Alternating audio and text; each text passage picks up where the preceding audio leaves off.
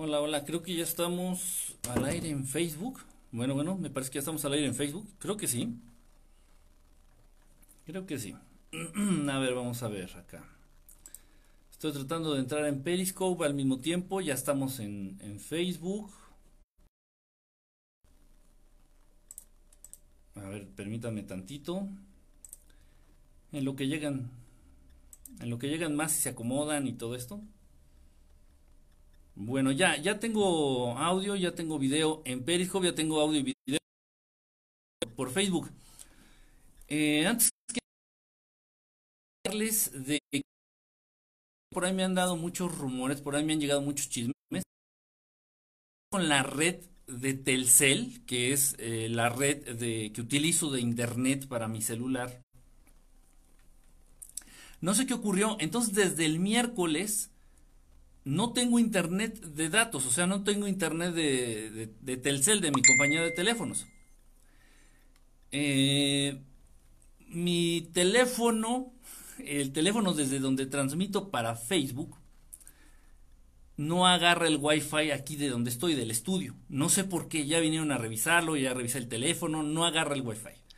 Entonces la manera en que yo tengo para transmitir desde aquí, ya les, ya incluso ya se los demostré, ya se los he enseñado.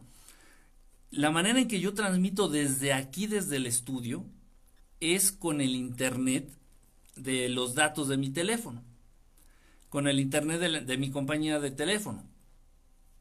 Pero no tengo internet ahorita, entonces ahorita estoy transmitiendo por Facebook con el internet gratis que está aquí en la Ciudad de México, el internet de la Ciudad de México.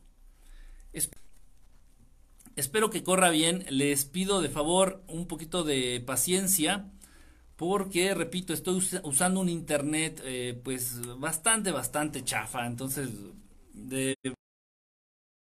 Entonces no dudo que se vaya a cortar de pronto la señal aquí en Facebook. Les pido de favor sean pacientes. Y bueno, cheque el video cuando puedas que subía Despiertos Estelares. Hice una compilación de videos de 5G. Ah, gracias Mario, lo voy a checar. Eh, no he visto ni notificación del video. Cristi, hola, vale, hola, ¿cómo están? Marta, Silvina, Silvina, ¿cómo estás? Este, qué bueno verte por acá. Y por Periscope tenemos a Anabel, a Pepe Lepú, a Silvina Cali. ¿Eres la misma Silvina? Ah, sí, también. Estás en los dos, miren qué, qué presumida que tiene dos celulares. En fin, bueno, pues eh, entonces no había podido yo transmitir por Facebook. No había podido hacer transmisiones, punto porque no tenía, eh, no tenía yo internet, no tengo. De hecho, por ahí si alguien sabe qué tengo que hacer para volver a tener internet, me han dicho que es porque las razones, ¿ok? ¿Por qué no hay internet de Telcel? Las razones, según me han dicho, que porque han estado, eh, han estado, ¿cómo se dice esto? Vandalizando las antenas eh, que han puesto de 5G, según me dijeron por ahí algunos otros me dicen que hay una versión oficial que es eh, que tuvieron problemas con la fibra óptica, en fin, un montón de cosas, un montón de cosas este, que me han dicho. Eh, no sé, en total no tengo internet, eh, no tengo internet, ahorita estoy, repito, estoy transmitiendo con el internet gratuito de la Ciudad de México, esperemos que funcione lo mejor posible. Y si se corta, pues un, les pido de favor paciencia, paciencia. Irma, sí se corta un poquito, a mucha preferencia Facebook porque es donde jala más gente. Yo no gano dinero de esto, a mí no me interesa que me vea uno o me vean mil por dinero o por intereses personales. Pero sí me interesa que lo que aquí decimos se llegue a más gente, que lo que aquí se dice se, se, se, corra la voz a más personas. Eso es eso es lo que, eso es lo importante. Eso es lo interesante y ya no puedo hacer transmisiones nada más por una plataforma. Ya no puedo. Yo no soy mi propio jefe, por, ahí, por si no lo saben, no soy mi propio jefe. O sea, yo me atengo y sigo los lineamientos de quienes me dicen qué hacer. Entonces, este, de ser por mí, pues hago lo que se me dé mi chingada gana, pero no es así. No es así. Ok. Eh, Roger, Tiguito, Antrazo, eh, ¿quién más anda por acá? Anabel, Kike, necesitamos ayuda. Tú que tienes vara alta, pides que nos ayuden a acomodar este desmadre. Pues poco a poco se va acomodando, poco a poco se va a ir acomodando. Este. no es, no es cuestión de una sola persona, no es cuestión de un solo ser, no es cuestión de un solo Dios, no es cuestión de un solo maestro. Vamos a pedirle al Maestro Jesús para que nos ayude. Sí, sí ayuda el Maestro Jesús, nos apoya, nos quiere, nos adora, nos protege, Dios Padre del mismo modo, pero nada ocurre si los seres humanos no se organizan, si los seres humanos no empiezan a velar por sus propios intereses. Nada va a pasar, nada va a pasar, nada va a pasar. Miren, es como lo siguiente, es algo bien interesante, es algo bien interesante. Osvaldo, ¿cómo estás? Ovid, un modded netway te salen 600 y es prepago. No lo conozco, lo voy a apuntar, Ovid, eso de, de netway. ¿Aquí en México? ¿Estás en México? Lo voy a apuntar, no sé, igual, igual sale algo bueno de ahí. Netway, ok.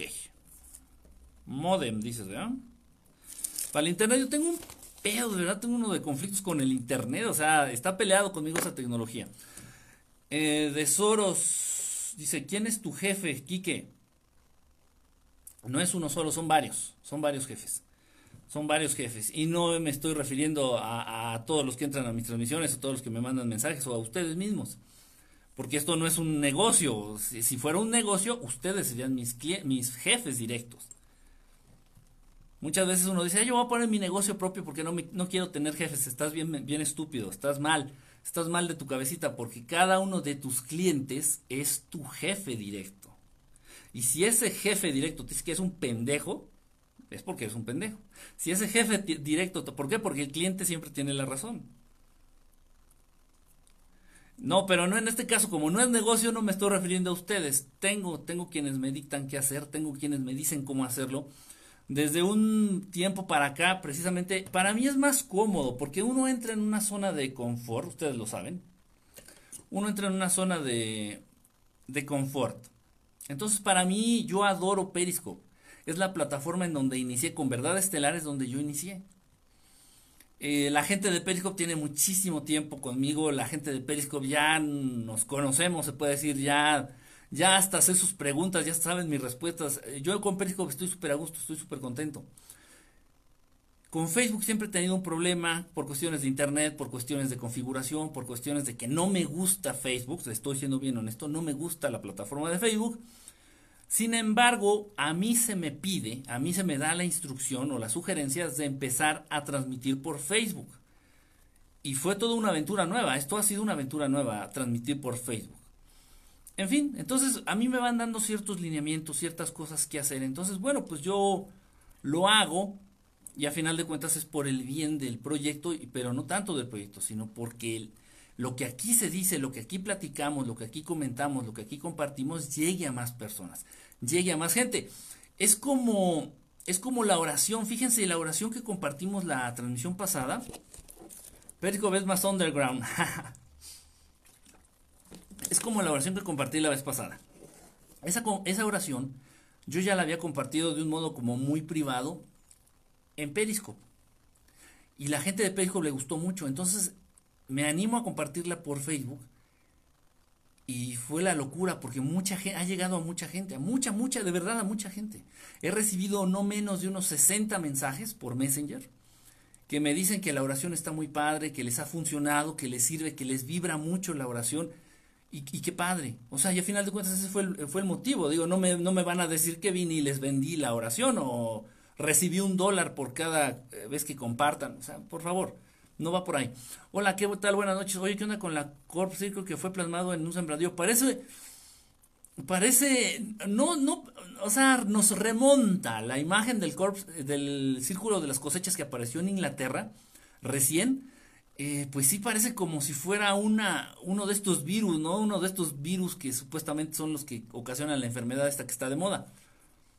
Puede ser, puede ser, no sé cuál sea la intención, la verdad que no me he dedicado, no me he frenado, no he hecho una pausa para dedicarme a estudiar este, este círculo de las cosas.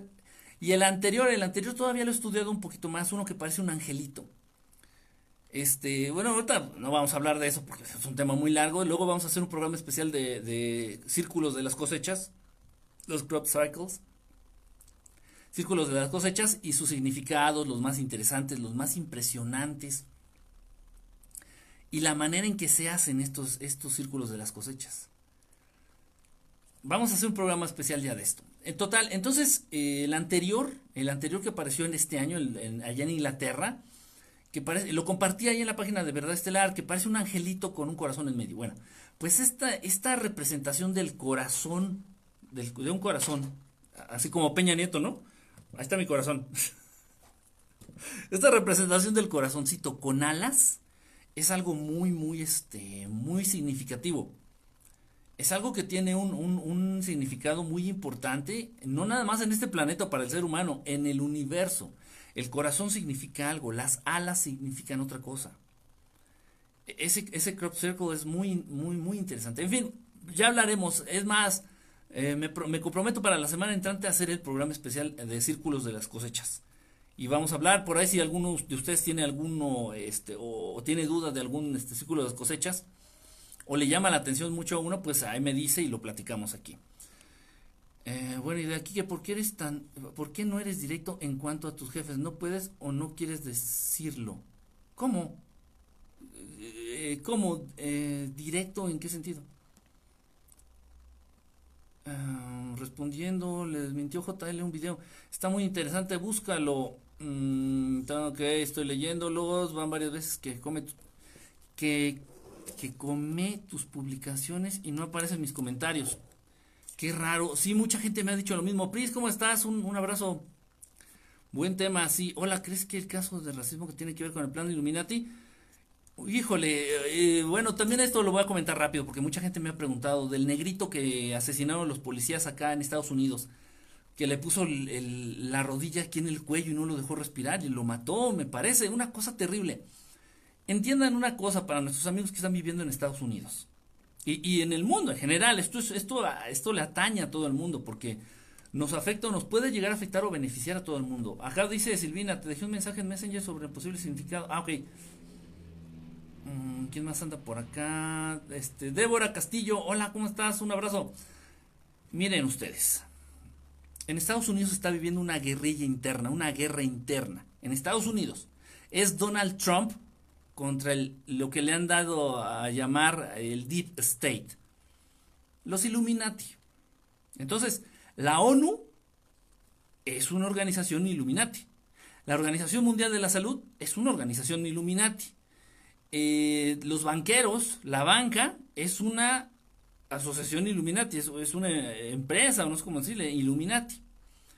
Entonces es, en Estados Unidos está viviendo una guerra interna de Donald Trump y su equipo, su gobierno, contra los Illuminati.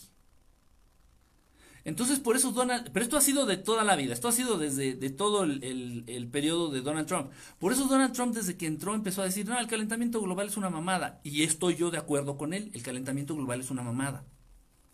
Los cambios bruscos de temperatura en el planeta Tierra se han vivido desde las glaciaciones. Ahora no me van a decir que fueron los humanos de ese entonces, donde no había ni empresas, ni autos, ni, ni petróleo, ni fracking, ni nada de eso. Los humanos de ese entonces fueron quienes, eh, por culpa de ellos, se dieron las glaciaciones. Es una pendejada, es una mamada. la Tierra se está, está regresando precisamente a este estado de glaciaciones. No, no es calentamiento ni cambio climático, esas son mamadas. Simplemente son temas para justificar eh, la imposición de nuevas leyes. Y son temas para hacerte sentir a ti culpable de lo que pasa en el mundo, siendo que todos los que vivimos aquí somos víctimas. si lo queremos ver desde un punto de vista. Entonces Donald Trump desde el inicio dijo, el calentamiento global es una mamada, eso no existe. Y ya ha hecho muchas declaraciones aparentemente locas. Pero esas declaraciones de Donald Trump siempre han ido en contra del Deep State, siempre han ido en contra de los Illuminati. Ah, eh, no, no vayamos lejos. Actualmente esto tendrá un día, me parece, que Donald Trump mandó al carajo a la Organización Mundial de la Salud. Dijo, la Organización Mundial de la Salud es una mierda. Entonces nosotros vamos a buscar nuestra solución, nuestra vacuna, nuestras medicinas, a ver qué chingados hacemos. Pero la Organización Mundial de la Salud se me va al carajo. Y entonces no duden ustedes, miren, y le estoy siendo honesto porque, bueno, conozco gente, tengo familia, tengo amigos, tengo gente muy querida allá en Estados Unidos. Eh, eh, eso los incluye a unos de ustedes. Y yo me entero, todos los días matan y asesinan a sangre fría a los policías güeros y muchas veces también los latinos. Los policías matan todos los días a muchos mexicanos y a muchos negros en Estados Unidos. En Estados Unidos diario mueren decenas de mexicanos y de negros a manos de la policía de Estados Unidos. Eso pasa diario. ¿Por qué darle tanta difusión a este caso? No estoy diciendo que no, no valga la pena, ¿no? Por supuesto que, que no sea importante, por supuesto que no. Todos son importantes, pero ¿por qué darle tanta difusión? Porque precisamente este, esta imagen, precisamente este tipo de cosas, manchan o hablan mal del gobierno de Donald Trump. Entonces hay muchas cosas detrás. Eh, todo lo que aparenta, este, a todo lo que pasa en Estados Unidos, no duden que son, eh, son trampas este, que les están poniendo, son, eh, son parte de la guerra sucia que tienen los Illuminati en contra de Donald Trump y, es un desmadre, es un desmadre, es un desmadre, es un independientemente del racismo, independientemente del racismo, este, aquí hay manipulación de medios, hay manipulación mediática, hay intereses, repito, Estados Unidos está viviendo una guerra interna de los Illuminati contra Donald Trump. Ya es una cosa descarada. Donald Trump, este, que está sacando a la luz estos casos de, de, de, abuso contra los niños. Está persiguiendo a los pederastas de Hollywood, está persiguiendo a los pederastas de las altas esferas políticas, está persiguiendo, o sea, está sacando a la luz este Donald Trump cosas peligrosas. Y estos, pues, lo están los Illuminati lo golpean, pues, por donde pueden, ¿no? Sea, ay, miren, la policía gringa mata a los negritos, o sea, y es culpa de Donald Trump. Y, pura, pura estupidez, pura estupidez. En fin, así es esto, así es esto, y nada más que tenemos que entenderlo. No nos dejemos llevar como borreguitos. Todos los días mueren muchos mexicanos y muchos negros a manos, a manos de la policía gringa. Todos los días, todos los días, todos los días mueren decenas de mexicanos y de negros a manos de los policías gringos.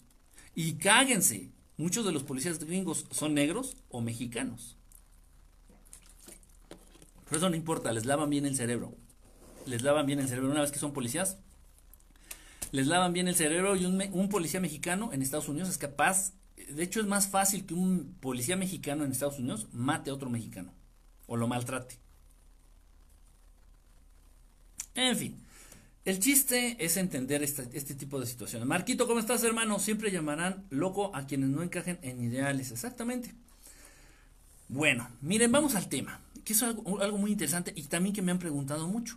Pero no estoy, ojo, cuando hablamos de una vocación, o sea, educación vocacional y todo esto, no estamos refiriéndonos nada más a los adolescentes que están cursando la secundaria o la preparatoria, que se tienen que decidir por una carrera para ver qué van a estudiar, a qué me voy a dedicar toda mi vida y de qué voy a comer y eh, qué es, qué es lo que, en qué voy a trabajar y bla, bla, bla, bla, bla. No, no, no. Muchas veces uno cree, muchas veces uno cree que esto se, se enfoca nada más a los jóvenes, a los adolescentes. Yo sé que es un tema complicado, yo sé que es un tema que tal vez no llame mucho la atención, precisamente porque se le da este enfoque.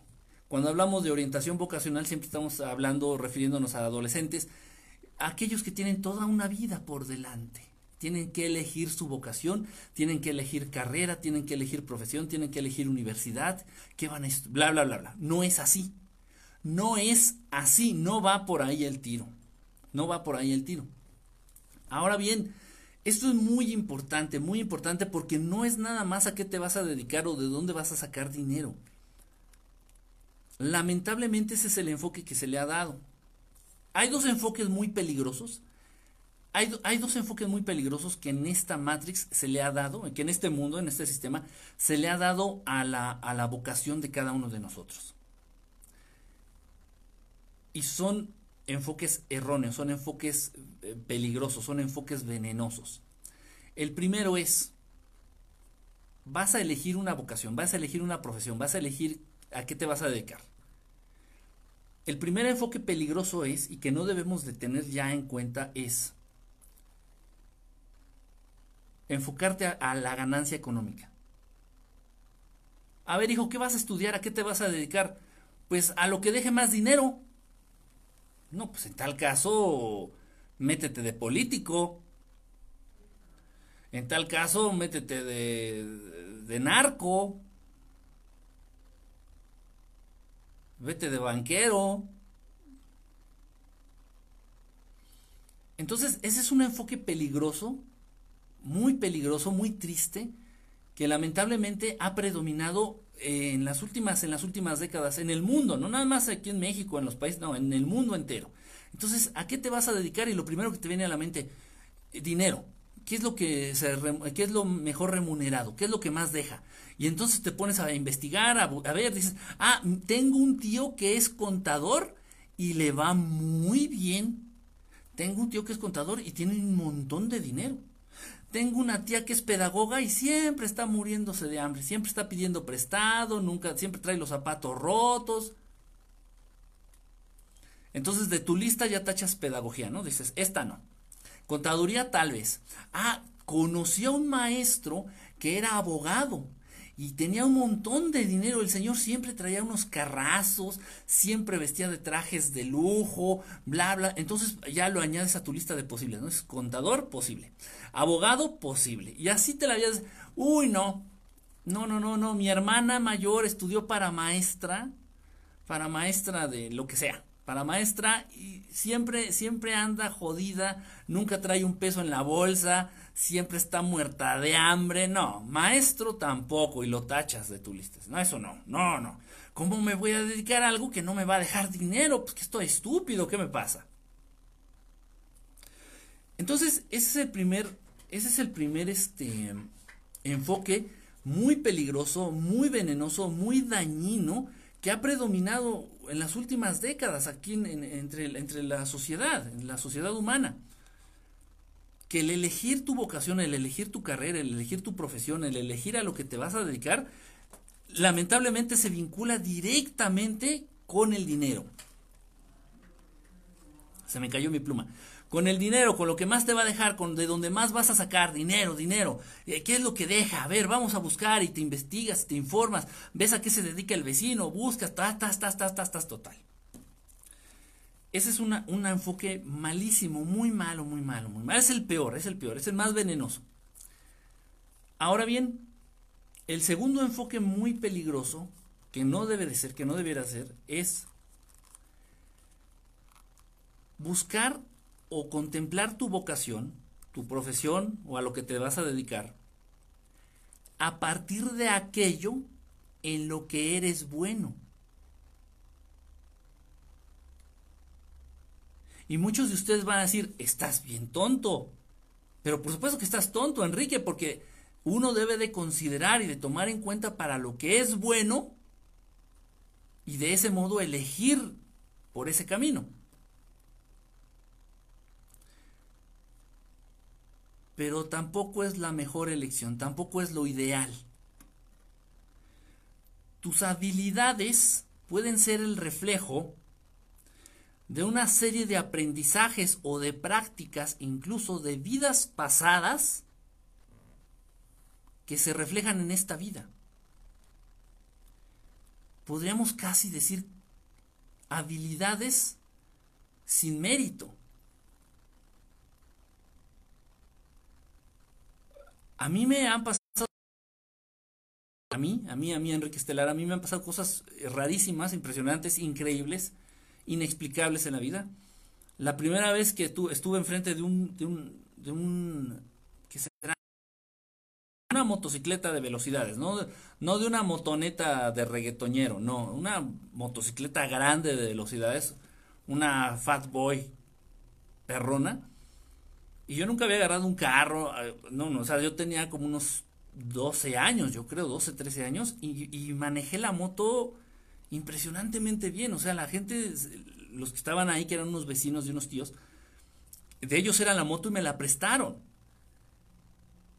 Y dijeron, oye, ¿quién le enseñó a andar en moto? Yo no andaba ni en bicicleta. Y me salió de lo más natural. Dije, pues, ah, nadie me dijo, además, lo único que me dijeron es dónde estaba el botón para encenderla, para arrancarla. Del mismo modo, conozco gente, porque todo muy vinculado a los del aeropuerto, a, pilotos y a todo esto, conozco gente que la primera vez que lo sentaron ante un mando de un helicóptero, pudieron controlar, pudieron volar el helicóptero sin ningún problema y sin ninguna instrucción. no tuvieron que ir al curso o a la universidad este, para ser pilotos. No, no, no. Obviamente, obviamente, no de una manera súper profesional y no, no, no, pero sí pudieron manejar, controlar, volar, elevarse en el helicóptero. Simplemente concentrarse ahí. Hay personas, y las he conocido, las he conocido, que, que tocan, agarran por primera vez una guitarra, agarran por primera vez una guitarra y empiezan a tocar, sin conocer acordes, sin conocer posturas de las manos, sin conocer técnicas de, de, arpegio, ni nada, nada, nada. Empiezan a tocar no manches, ¿cómo? ¿Pero por qué? Y muchas cosas que uno no se explica. Otra cosa interesante, y esto, todos estos casos los conozco, de verdad, una cosa eh, impresionante. Un niñito el hijo de un conocido, que tomaba libros de inglés. El niño tenía 5 o 6 años, no llevaba inglés en su escuela. El niño ni siquiera ha ido a la escuela, no ha ido al kinder, una de esas mamadas, no. Le estoy hablando de hace como 10, 15 años. Este niño tomaba un libro, un texto en inglés, hagan cuenta esta hojita que es un texto en inglés, y leía el inglés mejor que tú y que yo. Y oye, pero ¿dónde está estudiando inglés o qué? Sus papás se espantaban.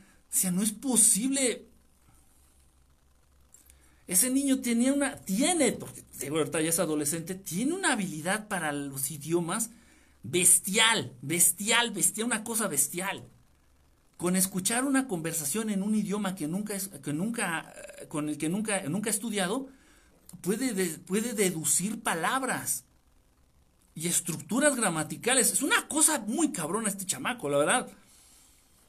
Entonces, hay skills, hay habilidades que parecen ya natas, naturales en nosotros. Entonces uno puede decir, pues voy a contemplar esas habilidades que ya traigo, es, esos, es, esas habilidades, esas habilidades, esos skills que ya traigo en mí, y basándome en, estos, en estas habilidades, voy a, voy a decidirme por mi carrera o por mi vocación o por lo que me voy a dedicar. Tan tan. Eso no está tan mal. Eso no es tan malo. El problema es que es muy egoísta.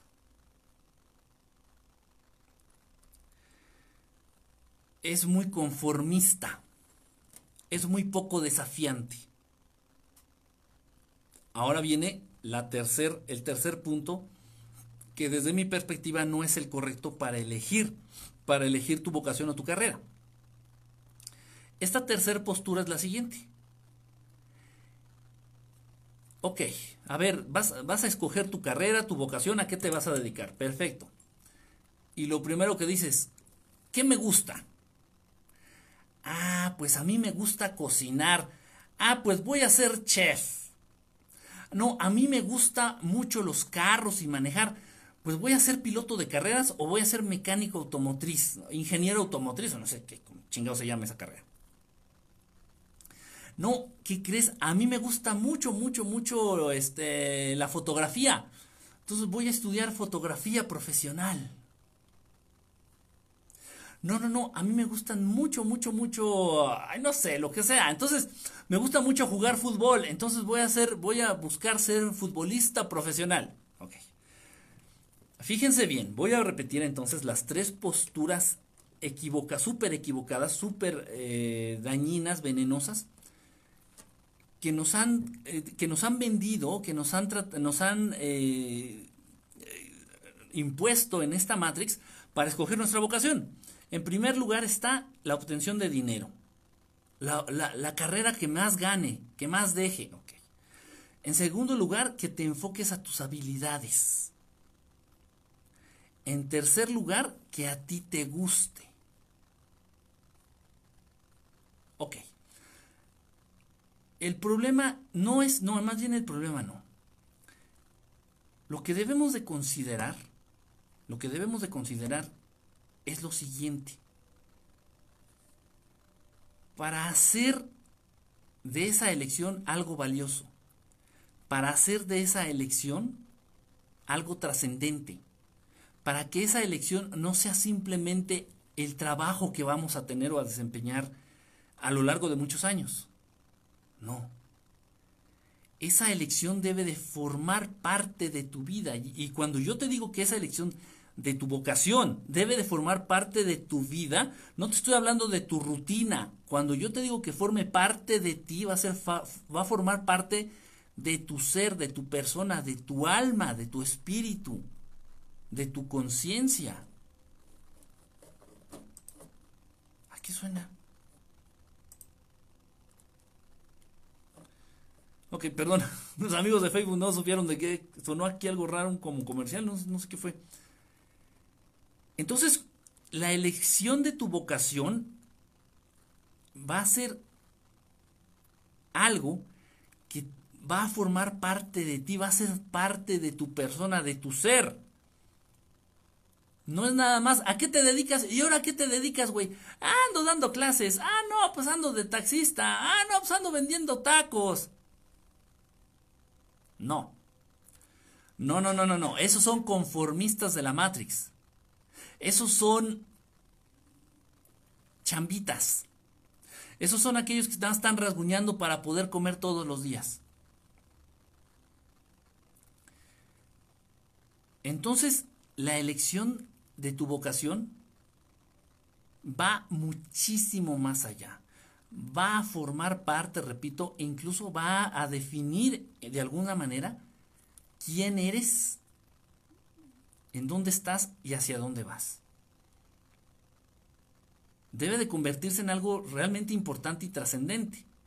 Esto no lo digo para asustar, por ejemplo, más a los chavos, ¿no? A los adolescentes, a los jóvenes que apenas van a estar viendo qué, a qué se dedican todo esto. No, no, no, no, no, no, no, no. Lo digo para asustarlos. Lo digo porque así es. Entonces, ¿cómo debemos de hacer para encontrar nuestra vocación?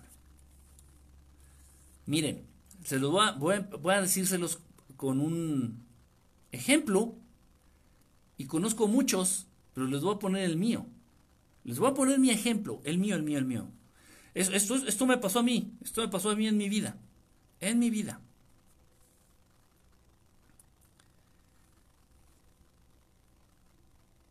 yo entro a la preparatoria, a la, a la, a la high school, para los que me están viendo de otro lado, entro al high school, entro a la preparatoria, y en el último año de la preparatoria del high school me dicen, a ver, ¿sabes qué? Tienes que decidirte ya por qué, a qué te vas a dedicar. Tienes que escoger ya tu área de, profesión, o sea, para hacia dónde vas a dedicarte pues eh, más o menos eh, tienes unos 17 años, ¿no? 16, 17 años, cuando te dicen eso. Y digo, ah, caray, pues no sé. ¿Se fue el audio? ¿Ya me escuchan? ¿Sí me escuchan? ¿Sí me escuchan? ¿Sí? En, en sí está todo bien, ¿verdad? Sí, creo que sí. Leti, Leti, ¿cómo andas? Ok. Sí se escucha, ok. Entonces me dicen, tienes que pensar y decidirte a qué te vas a dedicar el resto de tu vida. Así me lo dijeron. Tienes que ya decidirte a qué te vas a dedicar el resto de tu vida. Como si más adelante no hubiera más opciones. Como si más adelante no hubiera la posibilidad incluso de estudiar tres carreras. Y fue un shock muy fuerte para mí. ¿eh? Para mí, no sé, para tal vez a algunos de ustedes no le fue, no, ni le interesó, dijo, nah, whatever, ¿no? Con lo que sea. Pero a mí sí me, me pegó, yo sí, no puede ser, pero no tengo ni idea, no tengo ni puta idea. Total. Entonces me decido por las ciencias médicas, por la medicina. ¿Por qué? No, no tengo ni idea, no tengo ni idea, no tengo ni idea. No pensé ni en el dinero, mm, no tengo ningún familiar que sea médico, mi papá no es médico, ni mi abuelo. No tengo ni idea, dije, pues, pues me voy a medicina. Entonces ya en la preparatoria estudié el área de ciencias bioquímico-biológicas, no sé cómo le dicen. Y pues yo iba con esa idea. Salgo de la preparatoria estudio el propedéutico para entrar a medicina, entro a medicina, estoy, estoy un tiempo, estuve varios, varios, varios meses estudiando la carrera de medicina y me doy cuenta que pues no tengo nada que hacer yo ahí. Por capacidad la hubiera podido terminar sin ningún problema. Tal vez el dinero hubiera sido una limitante eh, por mi familia. Pero me doy cuenta que yo no tengo nada que hacer ahí. Digo, no, es que esto no, no me hallo, no, no sé ni... No es lo mío. Entonces me salgo y me inscribo en otra universidad, ya pública. La universidad donde estudié medicina era privada. Me salgo y me inscribo en una universidad pública y a la carrera donde había cupo. Ahí yo escogí por donde había cupo. Dije, pues, esta y me metí en una ingeniería en la UNAM. Y ahí voy. Había mucha matemática, mucha computadora, mucha ciencia exacta. Me gusta, me gusta la matemática. Pero había algo que no me llenaba. Había algo que no Ojo, y yo no, yo no estaba tan involucrado, tan involucrado en aspectos espirituales o en aspectos este, con los maestros, en aspectos en, de este estilo, no, no, todavía no. Ya había tenido muchas experiencias de contacto con ovnis, con fantasmas, un montón de experiencias, pero no tenía yo, no estaba encaminado este, espiritualmente. En ese entonces no. Entonces estaba estudiando la ingeniería, pero había algo que faltaba. ojo, y mis notas siempre han sido perfectas, ¿eh? Siempre han sido de 10, siempre han sido de 9, máximo, mínimo 9, 10, 9, 10, 9, 10, 9, 10. O sea, no me sentía mal porque iba mal en la escuela o porque iba reprobando, no, para nada, eso era lo de menos, nunca, nunca, eso nunca fue una, un problema para mí. Y dije, hay algo que falta, algo que no me satisface, algo que no me llena. No sé qué es, pero me siento incompleto aquí. Total. Esa carrera la termino, pero no me graduó. Sí la terminé, pero no me gradué. Y antes de graduarme, antes, de salir de esa carrera de la ingeniería, me inscribo a otra carrera. Siempre he sido yo muy, este, muy dado al arte, al arte, a cualquier tipo de arte. He montado incluso galerías, he montado este, exposiciones, galerías, con pinturas, porque también en un tiempo me dediqué a, pintar al óleo. Bueno, no, no nada más al óleo, también hice acuarelas, muchas técnicas, la técnica es lo de menos, pero hice mucha pintura, pintar, pintar, pintar. Y repito, monté varias veces galería. Entonces, como que lo artístico siempre me ha llamado la atención. Las, la, siempre como ha estado muy vinculado en eso desde muy pequeño. Entonces dije, bueno, pues me voy a algo un poco más artístico, algo más, más de imaginación, más de creatividad. Y entonces empiezo a cursar al mismo tiempo la carrera de ingeniería en la UNAM con la carrera de diseño gráfico. Llevaba las dos carreras al mismo tiempo. Entonces, termino ya, por fin termino la carrera de ingeniería, no me graduó, no, no, no me, no me graduó, soy pasante pasante de esa carrera, sigo con la de, diseño gráfico, pero me doy cuenta que hay muchas limitantes. Me, doy cuenta que hay muchas limitantes. Digo, yo lo que quería era creatividad. Yo lo que quería era crear, proponer, decir, ah, ¿saben qué? Pues traigo este envase nuevo para, esta etiqueta nueva para el envase de agua y, y Coca-Cola te dice, no, no, no, yo ya lo tengo establecido. Usted simplemente páselo a la computadora. y trabajé, trabajé de la de diseño gráfico tuve muchos trabajos y, posibilidad de tener trabajos impresionantemente bien pagados. O sea, bien pagados estoy hablando de 10 mil dólares al mes. En empresas, en, en, empresas eh, bestiales, en empresas gigantes como la Procter Gamble o como Johnson Johnson, de, de, ese, de ese nivel. Eh, porque era bueno, soy muy bueno, de verdad soy muy bueno haciendo ese trabajo, o sea, diseñando, haciendo diseño gráfico, total. Entonces sí trabajé ya en los últimos, en los últimos este, semestres de la carrera, tuve trabajos en esas empresas y me ofrecieron puestos de verdaderamente impresionantes, o sea, muy bien remunerados, pero a final de cuentas era seguir instrucciones, o sea, no había la libertad de, de crear hubo por ahí una empresa de una empresa de leche una leche muy famosa aquí en México, y yo llegué con una propuesta de un envase nuevo. Un envase, el Tetra Pak nuevo. Y, y, no, se me dijeron, no, no, no, ya el envase ya está. Tú dedícate, enfócate simplemente a pasar a la computadora lo que te estamos dando. No, no. Así me lo dijo y fue, lo, fue la gota que derramó el, el vaso. Me dijeron, no te estamos pidiendo creatividad, te estamos pidiendo productividad. Ah, ok. Y mandé todo a la verga. Mandé todo a la chingada.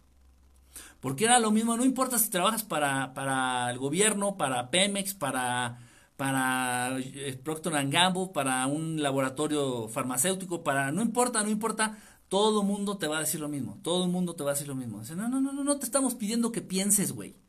Simplemente acata órdenes. Entonces, esa carrera, el, diseño gráfico la estudié en una, en una escuela, estaba, la estudié en una universidad privada. Y ya no me gradué porque solicitaba, necesitaba, ocupaba como 300 mil pesos para titularme. En las universidades privadas te piden mucho dinero para titularte. Me pedían como, eran 250 mil pesos, una cosa así mexicanos, para poderme titular. Entonces me quedé también como pasante, soy pasante de diseñador gráfico, no me titulé. Entonces termino diseño gráfico. Y pero antes, puta, o sea, también eso, eso. Este.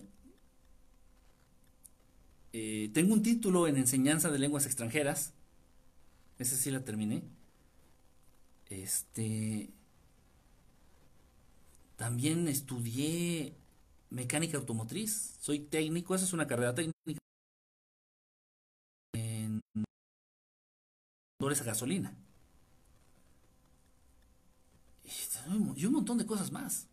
Y un montón de cosas más. También soy este soy instructor certificado eh, de, gimnasio, de gimnasio.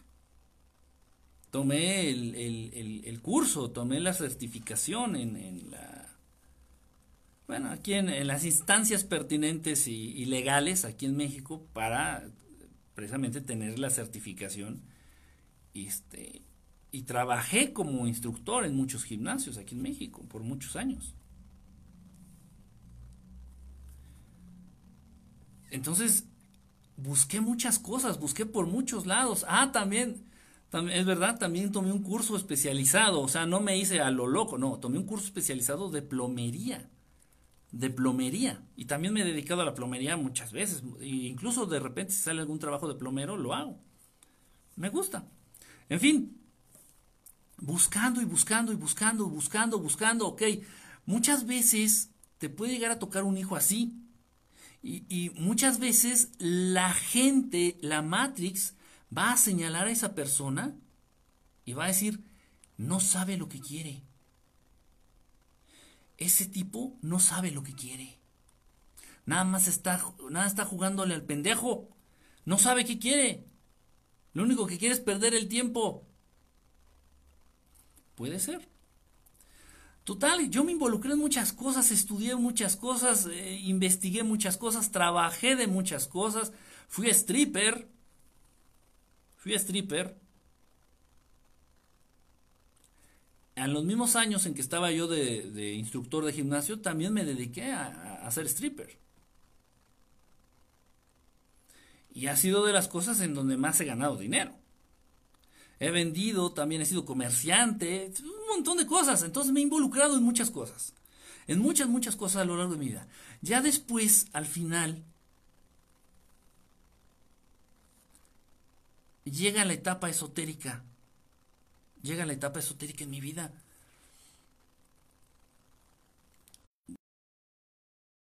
Así por se da en mí una habilidad nata que, ya no practica la lectura de cartas.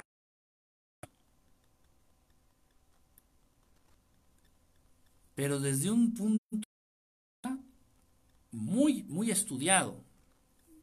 Eh, parte de mi familia tiene ascendencia judía, practicando lo que es la cábala, entendiendo lo que es la cábala, y a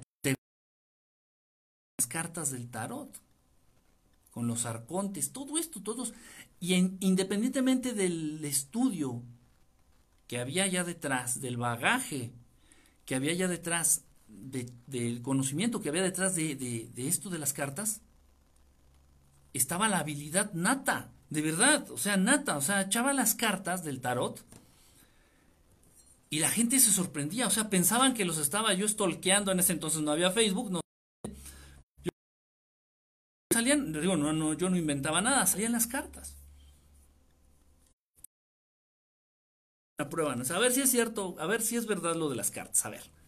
Dime de mi pasado. Y salía todo ahí su pasado. No, pues ya te divorciaste una vez, tienes dos hijos, este, y tal, tal, tal, tal. Todo en las cartas, todo en las cartas, nada inventado, todo en las cartas. Y la gente se asustaba, decía, no puede ser, total. Entonces era muy, muy, muy, era muy buscado, era